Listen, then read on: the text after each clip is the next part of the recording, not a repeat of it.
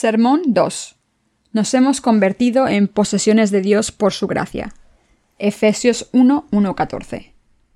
Pablo, apóstol de Jesucristo por la voluntad de Dios, a los santos y fieles en Cristo Jesús que están en Éfeso. Gracias y paz a vosotros, de Dios nuestro Padre y del Señor Jesucristo. Bendito sea el Dios y Padre de nuestro Señor Jesucristo, que nos bendijo con toda bendición espiritual en los lugares celestiales en Cristo según nos escogió en Él antes de la fundación del mundo, para que fuésemos santos y sin mancha delante de Él, en amor habiéndonos predestinado para ser adoptados hijos suyos por medio de Jesucristo, según el puro afecto de su voluntad, para alabanza de la gloria de su gracia, con lo cual nos hizo aceptos en el amado, en quien tenemos redención por su sangre, el perdón de pecados según las riquezas de su gracia, que hizo sobreabundar para con nosotros en toda sabiduría e inteligencia, dándonos a conocer el misterio de su voluntad, según su beneplácito, el cual se había propuesto en sí mismo, de reunir todas las cosas en Cristo, en la dispensación del cumplimiento de los tiempos, así las que están en los cielos como las que están en la tierra. En él asimismo tuvimos herencia, habiendo sido predestinados conforme al propósito del que hace todas las cosas, según el designio de su voluntad, a fin de que seamos para alabanza de su gloria, nosotros los que primeramente esperábamos en Cristo. En él también vosotros, habiendo oído la palabra de verdad, el Evangelio de vuestra salvación, y habiendo creído en él, fuisteis sellados con el Espíritu Santo de la promesa, que es las arras de nuestra herencia hasta la redención de la posesión adquirida, para alabanza de su gloria. Recientemente hemos compuesto himnos nuevos para alabar la justicia del Señor, y estos himnos me encantan. Cuando vienen almas nuevas a nuestra iglesia es muy importante prestarles más atención y enseñarles estos himnos para que puedan cantar con nosotros. Debemos ponernos en su situación y ser considerados con estas nuevas personas. A veces nos cuesta aprender un himno nuevo y por eso es más difícil para los nuevos miembros. Dios nos ha enviado a este mundo para salvar a estas personas también, y por eso debemos ponernos en su situación y ser amables. Sería un error ignorar a esta gente. Al apóstol Pablo le importaba todo el mundo a su alrededor, y dijo Me he hecho a los judíos como judío para ganar a los judíos, a los que están sujetos a la ley, aunque yo no esté sujeto a la ley, como sujeto a la ley, para ganar a los que están sujetos a la ley. Primera de Corintios 9:20. Pablo trataba a todo el mundo con amabilidad para poder predicar el Evangelio del agua y el Espíritu. Nosotros somos liberales en el orden del culto. Solemos seguir el orden del culto simple. Pero cuando tenemos gente nueva en la iglesia, en el Día del Señor, seguimos el orden tradicional de culto para que esta gente se sienta cómoda en este nuevo ambiente. Les pido que les hagan sentirse bienvenidos en nuestra iglesia para que podamos salvar a los que todavía no crean en Cristo. Esto es lo correcto a los ojos de Dios y por eso debemos hacerlo. Ayer terminé de revisar mis sermones sobre el Evangelio de Mateo y se los pasé a los traductores. Mis sermones sobre la epístola de Efesios ya han sido traducidos y colgados en nuestra página web en formato de libros electrónicos, pero quiero revisarlos una vez más antes de publicarlos en papel. Espero terminar esta tarea cuanto antes para poder dar gracias a Dios y glorificarle por su maravillosa providencia. Asimismo, hemos estado anunciando nuestros libros en chino en buscadores de Internet, de manera que cuando se hace una búsqueda lleve a los usuarios a nuestra página web. Así los cristianos en China que estén buscando el Evangelio del agua y el Espíritu podrán acceder fácilmente a nuestra página web a través de buscadores. Debemos prepararnos con antelación para predicar el Evangelio por todo el mundo. Es muy importante estar preparados para el futuro, reconociendo que nos enfrentaremos con oponentes viles y crueles. De hecho, deberíamos mirar 100 años hacia el futuro y hacer los preparativos necesarios para predicar el Evangelio. Solo cuando nos preparamos con antelación podemos terminar de predicar el Evangelio del agua y el Espíritu por todo el mundo sin preocupaciones, incluso cuando haya dificultades. Últimamente, los desastres naturales han incrementado su frecuencia por todo el mundo, pero lo más preocupante de todo es el crecimiento del nivel del mar, que está surgiendo en algunas áreas costeras. Pero incluso cuando estos sucesos ocurren, tenemos esperanza en el retorno del Señor y por eso debemos prepararnos por fe y predicar el Evangelio del agua y el Espíritu. Así es como se predica el Evangelio del agua y el Espíritu por todo el mundo. Si no predicamos el Evangelio del agua y el Espíritu por todo el mundo, nos pillará desprevenidos el día en que vuelva el Señor. Del mismo modo en que el propietario de una casa debe prepararse para proteger su casa de los ladrones, nosotros debemos estar preparados para predicar el Evangelio del agua y el Espíritu mientras podamos, antes de que los desastres naturales empeoren. Solo cuando estamos preparados para predicar el Evangelio, podemos estar tranquilos, aunque estemos en los últimos días.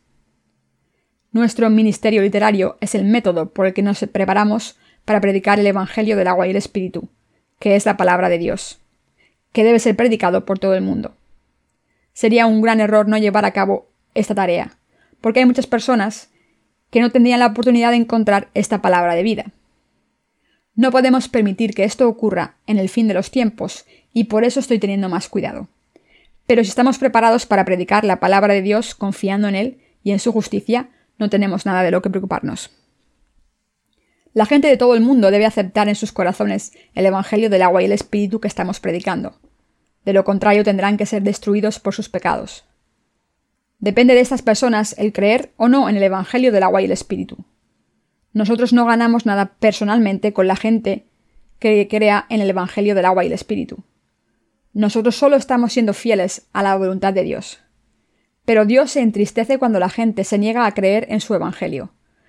Por tanto, la gente de todo el mundo debe encontrar la verdad del Evangelio del agua y el Espíritu y creer en ella si quiere ser redimida de todos sus pecados. Dios está esperando pacientemente que esta gente sea salvada de sus pecados. Incluso ahora Dios está demostrando su misericordia. Esta es precisamente la razón por la que estamos predicando el Evangelio del agua y el Espíritu a todo el mundo. Nuestros libros se han anunciado por todo el mundo y ahora el Evangelio se predicará a todos los rincones del mundo a través de los siervos de Dios. Aunque lo que hemos hecho por esta gente es insuficiente, podemos predicar el Evangelio por todo el mundo con la ayuda de Dios y de sus siervos. Por eso es tan indispensable que la gente de fe, que cree en la justicia de Dios, obre en todas las naciones. Pero aún así no hay suficientes obreros de fe, y por eso no podemos satisfacer completamente el deseo de Dios. Esto me rompe el corazón. Así que espero y oro porque haya más obreros de fe que puedan satisfacer este deseo de Dios cuanto antes. Cuando hayamos formado a más obreros de Dios en todos los países, estoy seguro de que podemos predicar el Evangelio del agua y el Espíritu por todo el mundo. Incluso ahora hay un puñado de siervos que están haciendo la obra de Dios en el mundo, pero para mí este número es bastante grande. En el Antiguo Testamento, Gideón y sus 300 guerreros prevalecieron sobre toda la nación de Midian. De la misma manera, si hay más gente en este mundo que crea en el Evangelio del agua y el Espíritu y siga la justicia de Dios, podemos triunfar en esta batalla espiritual contra todo el mundo de la oscuridad.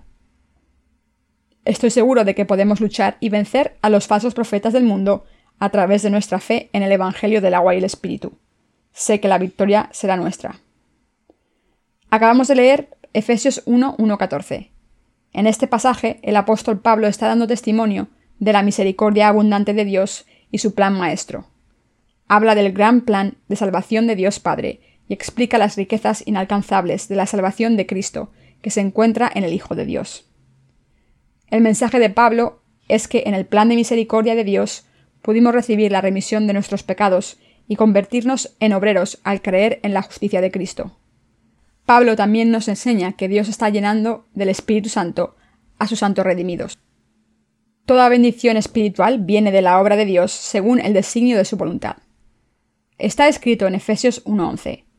En él asimismo tuvimos herencia, habiendo sido predestinados conforme al propósito del que hace las cosas según el designio de su voluntad. La Biblia dice que Dios tenía la salvación de la raza humana en mente y que obró de acuerdo con este plan. Todos los que creemos en el Evangelio del agua y el Espíritu, ahora deberíamos saber que nuestra salvación fue preparada de antemano según el plan de Dios Padre y su voluntad, y esta salvación que el Padre predestinó para nosotros, incluso antes de la fundación del mundo, se cumplió en la justicia de su Hijo. Toda obra de Dios se hizo de acuerdo con el designio de su voluntad. Esto significa que nuestra salvación bendita fue determinada según el plan que Dios Padre hizo por nosotros en Jesucristo. En otras palabras, Dios mismo obró para cumplir nuestra salvación por su misericordia. La palabra de Dios aquí dice que en Jesucristo hemos obtenido su herencia, y según su voluntad nos hemos convertido, en posesiones suyas. El apóstol Pablo dijo en Efesios 1:11, En él asimismo tuvimos herencia, habiendo sido predestinados conforme al propósito del que hace todas las cosas, según el designio de su voluntad. Este pasaje explica con más detalle cómo nos hemos convertido en sus posesiones. El que nos hayamos convertido en propiedad de Dios implica que Dios decidió hacernos, a los que creemos en el Evangelio del agua y el Espíritu, sus posesiones. En otras palabras, Dios deseaba que fuésemos suyos y por eso lo planeó. ¿Cómo planeó Dios hacernos hijos suyos? Dios planeó nuestra salvación en Jesucristo según su designio, y Dios mismo cumplió este plan con su justicia que está en su Hijo. Así es como Dios nos hizo hijos suyos según su deseo, a través de su justicia. Dios Padre fue más que capaz de convertirnos en su pueblo a los que creemos en la justicia de su Hijo. Está escrito en Efesios 1.9.10, dándonos a conocer el misterio de su voluntad según su beneplácito, el cual se había propuesto en sí mismo de reunir todas las cosas en Cristo, en la dispensación del cumplimiento de los tiempos, así las que están en los cielos como las que están en la tierra. Aquí la dispensación del cumplimiento de los tiempos se refiere al gran plan de Dios. Según su gran plan, Dios nos ha hecho, a todos los que creemos en el Evangelio del agua y el Espíritu, hijos suyos en Jesucristo.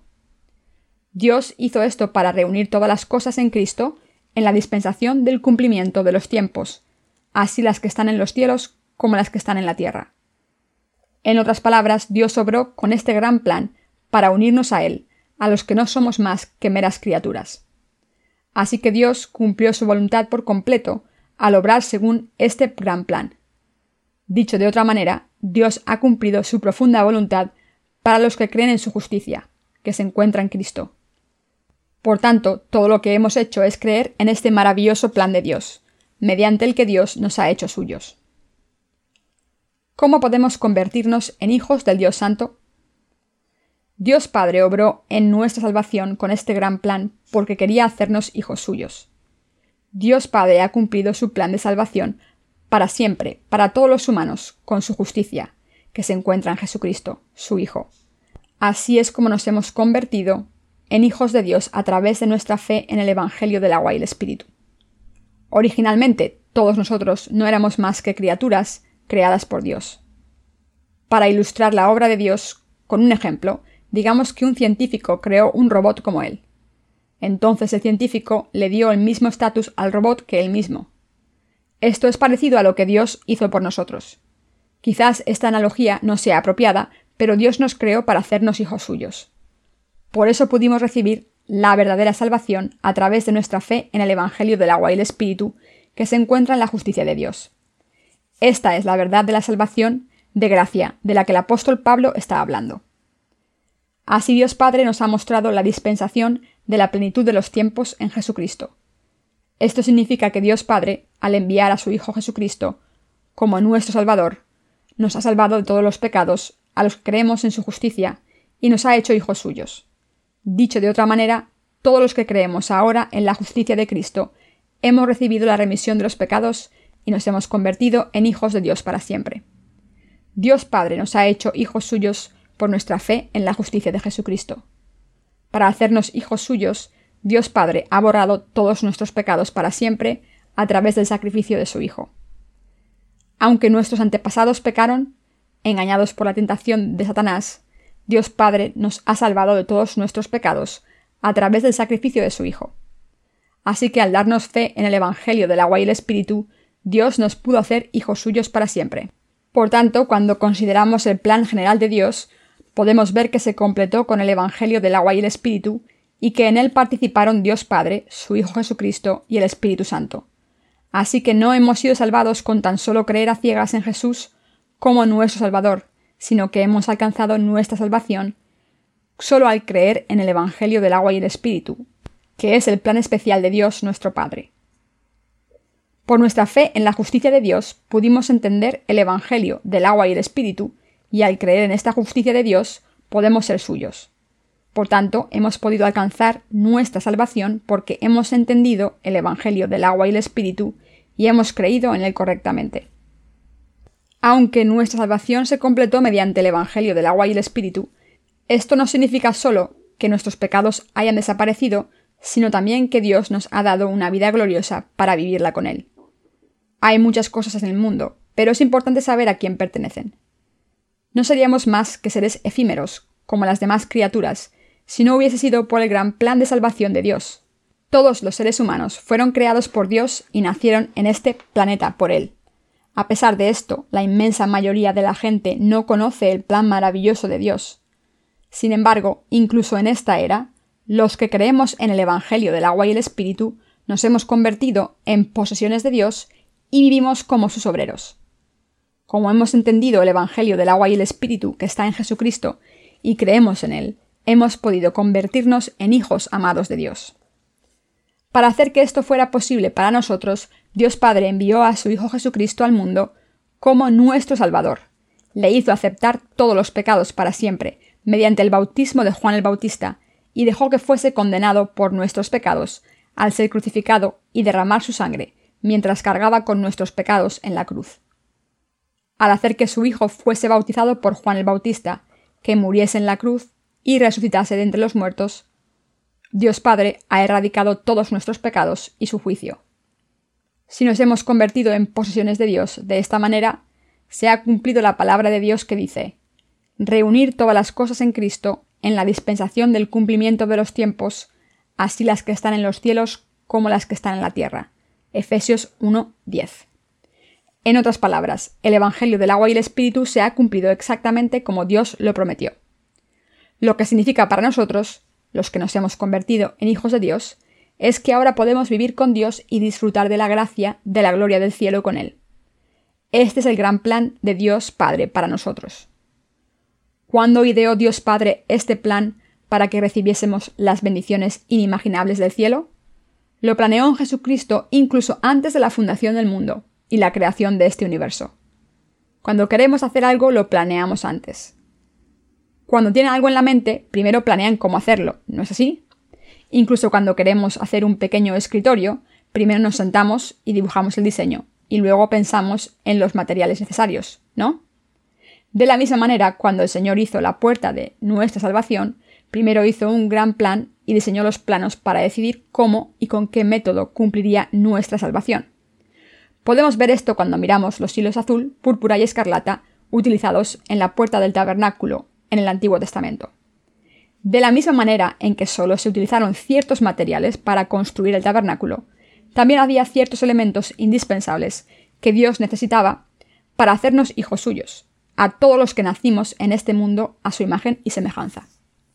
Entonces, cuando ideó Dios Padre nuestra salvación, que nos dio la vida eterna y las bendiciones celestiales. Hizo este plan incluso antes de la fundación del mundo. Incluso antes de crear este universo, Dios Padre ya había planeado ponernos en este mundo y hacernos hijos suyos a través de la justicia de Jesucristo. Los científicos estiman que este universo se originó hace miles de millones de años. Pero aunque fuera hace tanto tiempo, antes de que este universo y todo lo que hay en él existiera, Dios ya había planeado hacernos hijos suyos al hacernos creer en su justicia, cumplida en su Hijo Jesucristo. En él Dios Padre nos ha elegido a los que creemos en el Evangelio del agua y el Espíritu y ha decidido hacernos hijos suyos, incluso desde antes de la fundación del mundo. Nuestra salvación fue planeada antes de la fundación del mundo. Está escrito en Efesios 1, 4, 7. Pablo, apóstol de Jesucristo por la voluntad de Dios, a los santos y fieles en Cristo Jesús que están en Efeso. Gracia y paz a vosotros, de Dios nuestro Padre y del Señor Jesucristo. Bendito sea el Dios y Padre de nuestro Señor Jesucristo, que nos bendijo con toda bendición espiritual en los lugares celestiales en Cristo, según nos escogió en Él antes de la fundación del mundo, para que fuésemos santos y sin mancha delante de Él, en amor habiéndonos predestinado para ser adoptados hijos suyos por medio de Jesucristo, según el puro afecto de su voluntad, para alabanza de la gloria de su gracia, con la cual nos hizo aceptos en el amado, en quien tenemos redención por su sangre, el perdón de pecados según las riquezas de su gracia.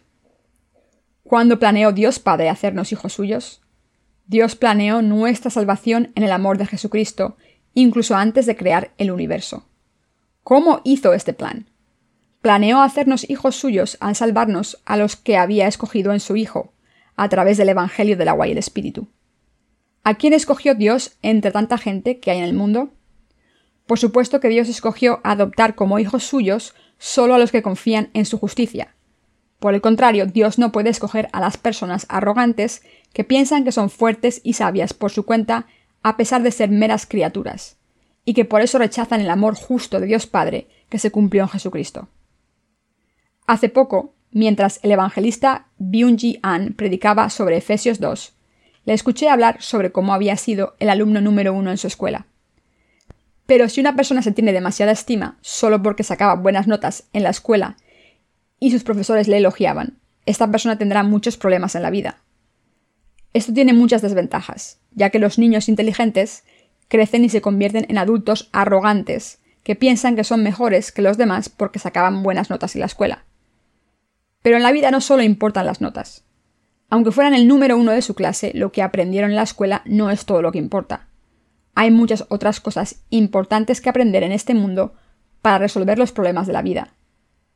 Por supuesto que cuando alguien es estudiante importa que saque buenas notas y es bueno que la gente le elogie si saca sobresalientes. El problema es que muchos buenos estudiantes asumen erróneamente que tendrán la misma suerte cuando sean adultos. Les voy a dar un ejemplo. Entre las quejas comunes de las mujeres sobre sus maridos, hay una que casi siempre sale a la luz cuando vuelven de reuniones de antiguos alumnos. Se enfadan cuando ven que sus antiguas amigas de la escuela tienen una vida mejor, aunque eran peores estudiantes. Así que tienen envidia y se quejan a sus maridos. Esta amiga mía era peor en todo que yo cuando éramos pequeñas, pero ahora tiene un buen marido y una vida mucho mejor. Todo es por haberme casado contigo y ahora soy miserable. Es culpa tuya. Se quejan porque piensan que deberían tener una vida mejor que la de sus amigas, solo porque eran más inteligentes, más guapas y más altas en la escuela. Así que comparan su situación actual con la de sus amigas y luego se quejan a sus maridos. Pero no son solo las mujeres las que hacen esto. Los hombres también piensan que no es justo no tener tanto éxito como un antiguo amigo de la escuela que era peor estudiante. De hecho, tanto los hombres como las mujeres son igual de envidiosos. Lo que quiero decir es que la vida no solo se trata de sacar buenas notas. No es importante el que fueran buenos o malos estudiantes. Tampoco importa el éxito que tengan ahora. Todo eso no importa para su salvación. Lo que importa es que Dios, nuestro Padre, nos escogió en Cristo antes de la fundación del mundo. ¿A quién escogió Dios entre tanta gente? Dios escogió a los que no tenían ningún mérito propio, pero confiaban en la justicia de Cristo solamente. La historia de Jacob y Esaú en el Antiguo Testamento nos dice que Dios amaba a Jacob, pero odiaba a Esaú.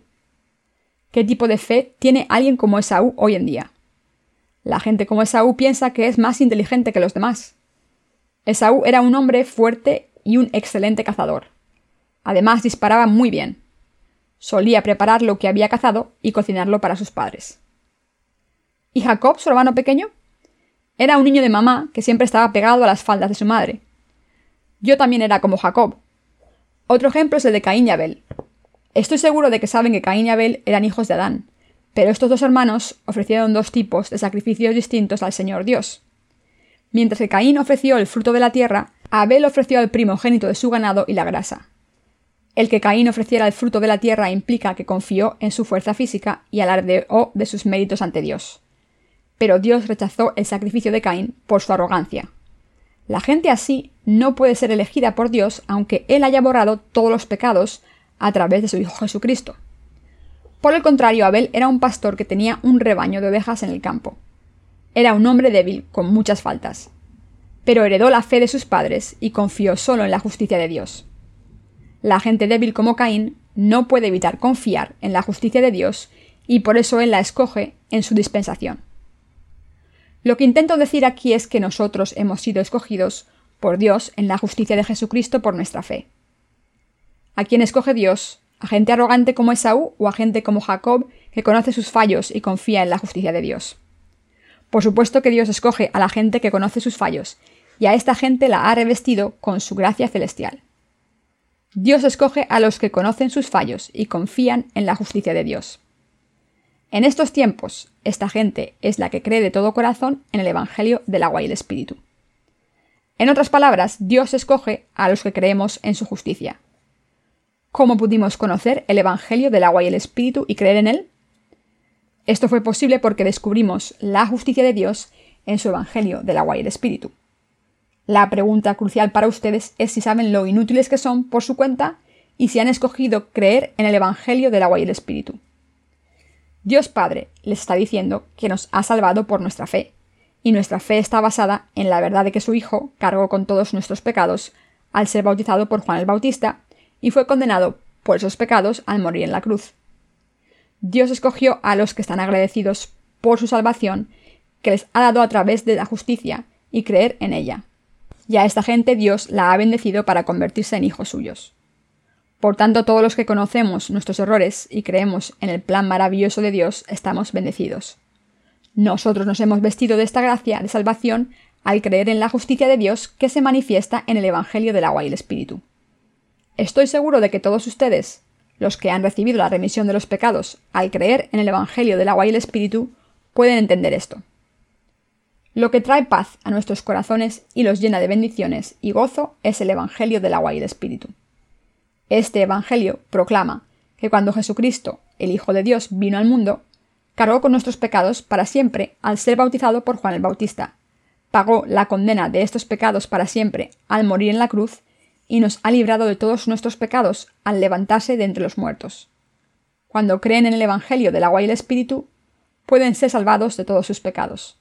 Así es como llega la paz a sus corazones.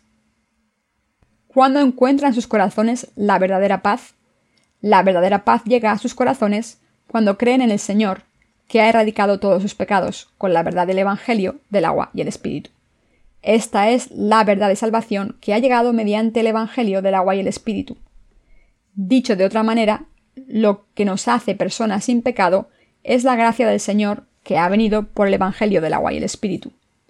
Este es el gran plan de Dios Padre para nosotros. Gracias a este plan de salvación cumplido por la justicia de Dios, podemos convertirnos en hijos suyos. Ahora que nos hemos convertido en hijos de Dios al creer en el Evangelio del agua y el Espíritu, sabemos que tenemos paz en nuestros corazones. Cuando nos convertimos en hijos de Dios al creer en su justicia, recibimos la vida eterna. Entonces todo lo que Dios Padre tiene es nuestro. Por eso es una bendición tan maravillosa el habernos convertido en posesiones de Dios. Las señales de la destrucción inminente del mundo. Últimamente escuchamos malas noticias en la televisión sobre desastres naturales. En Corea hay un programa de documentales sobre la naturaleza que se emite todos los viernes por la tarde, y en uno de los episodios un científico dijo que es posible que caigan asteroides gigantes en la Tierra, como en la película Deep Impact. Pero cuando Dios creó este planeta, puso Júpiter en el camino de estos asteroides para proteger al planeta Tierra de los innumerables cometas que se dirigen hacia él. Así que, aunque muchos asteroides se dirigen a la Tierra, acaban impactando sobre Júpiter. Si los asteroides impactaran en nuestro planeta sin Júpiter para frenarlos, el planeta Tierra habría desaparecido hace mucho tiempo. Pero aún así, algún asteroide que otro impacta en la Tierra de vez en cuando, y se cree que los dinosaurios se extinguieron como consecuencia del impacto de un asteroide en la Tierra, que causó los cambios radicales en la atmósfera de la Tierra.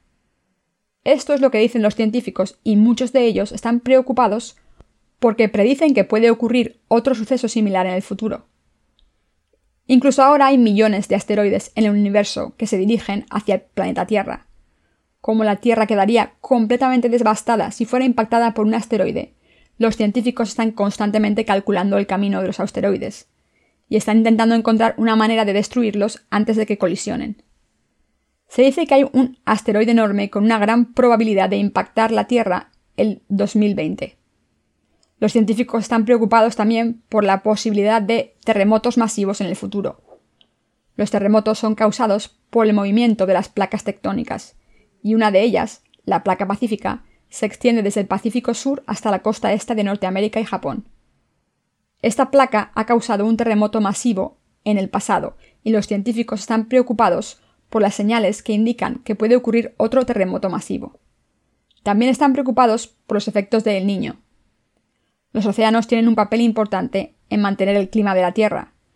Una manera en la que los océanos controlan el clima es mediante el movimiento de las corrientes frías y calientes que influyen en la temperatura de la superficie de los mares, que a la vez afecta a las temperaturas atmosféricas. El problema es que ahora esta función casi ha desaparecido. La Biblia dice claramente que el planeta Tierra será destruido junto con todo el universo.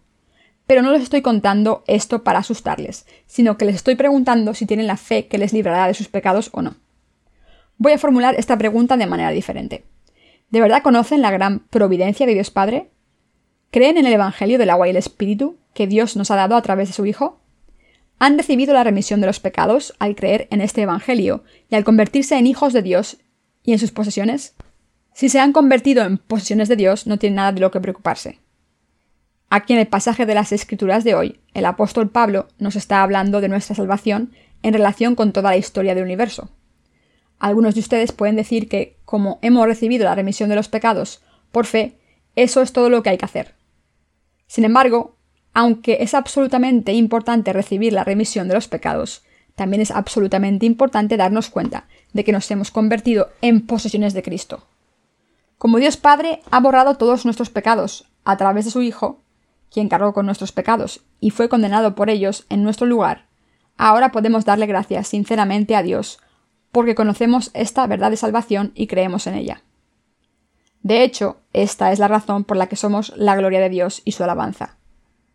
¿Por qué es Dios digno de alabanza? Es digno de alabanza por la gran obra de salvación que ha hecho por nosotros. De entre tantas criaturas y personas que viven en el mundo, nosotros, los que creemos en el Evangelio del agua y el Espíritu, nos hemos convertido en hijos de Dios. Y esto es la gloria de Dios. Alabamos a Dios porque nuestra salvación es su obra.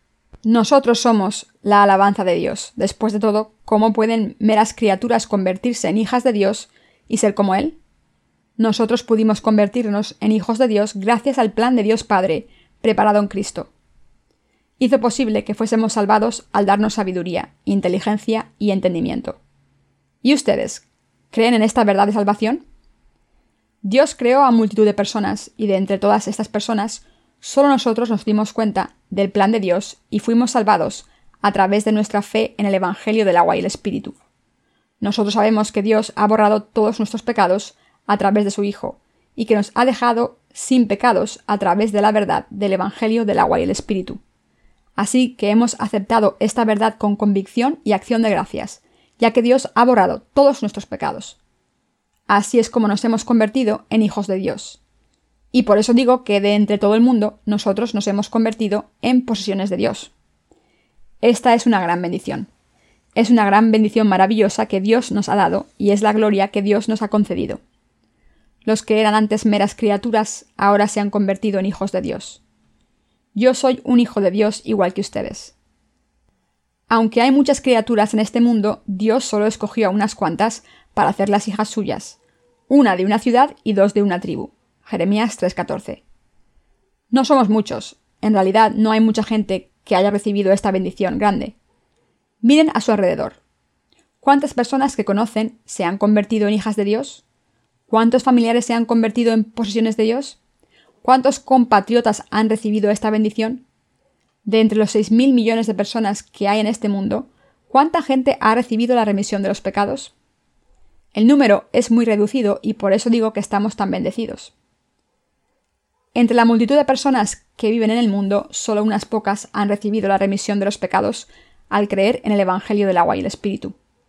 Aunque hay miles de millones de personas en este mundo, solo un puñado de ellas ha recibido la remisión de los pecados para convertirse en hijos de Dios, y nosotros somos estas personas benditas. Pero ¿con qué frecuencia piensan en la gracia de Dios que se nos ha concedido? ¿Con qué frecuencia piensan en su gracia en sus vidas diarias? Les hago estas preguntas para que conozcan este plan maravilloso de Dios Padre. Cuando nos damos cuenta del plan de Dios para nosotros, no tenemos más remedio que darle gracias. Cuando nos damos cuenta de la gran bendición de salvación que hemos recibido de Dios, estamos obligados a alabarle.